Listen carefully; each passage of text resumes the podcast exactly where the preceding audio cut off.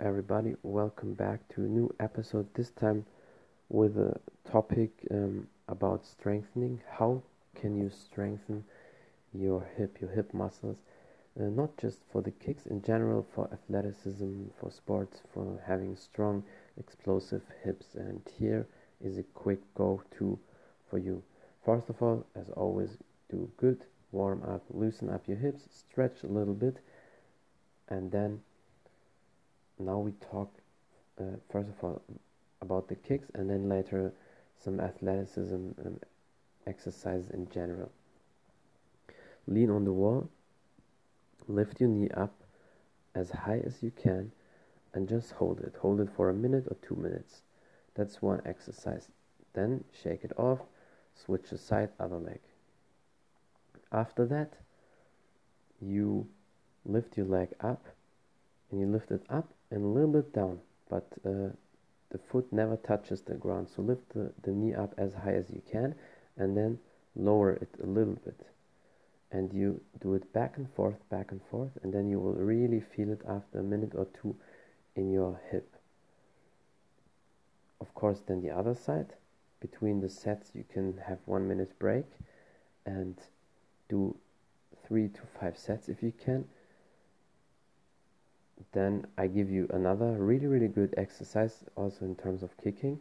Now lift your leg up the knee stays in the air and you do a slow contraction front kick. So you extend your leg and um, snap your leg slowly back. You do that also back and forth one or two minutes. It depends on how long you can hold that.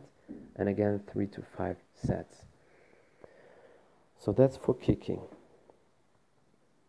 then, for athleticism in general, or, if you want to do athletic movements, do a hip thrust. Put the medicine ball on your hip and then do hip thrust like a bridge. You lift your, your butt, your glutes up and down. Squeeze your, your glute really hard and then up and down. Do it with the medicine ball.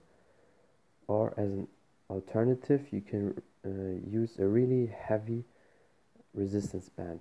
You know, these thick ones, you put them around your hip and then the same. Do a hip thrust really push your hips forward squeeze the glute and then back.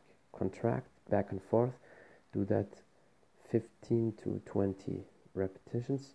If you can do if it's too easy then use a weight plat or if you have kids or any other weight let them sit on you on your uh, hips and then push uh, through it.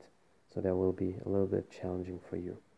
So these are the quick exercises for strong hips and of course you need to do it as much as you can at least three times a week. Maybe you can do it even four or five times a week. One day should be always off um, but if you really feel strong try to do six times a week. That's it uh, thank you so much for listening. And tell me what do you want to see next? That's just a quick uh, to go tip. So have fun and you can always share my podcast in your stories message me what do you want to hear next. Until next time. Bye everybody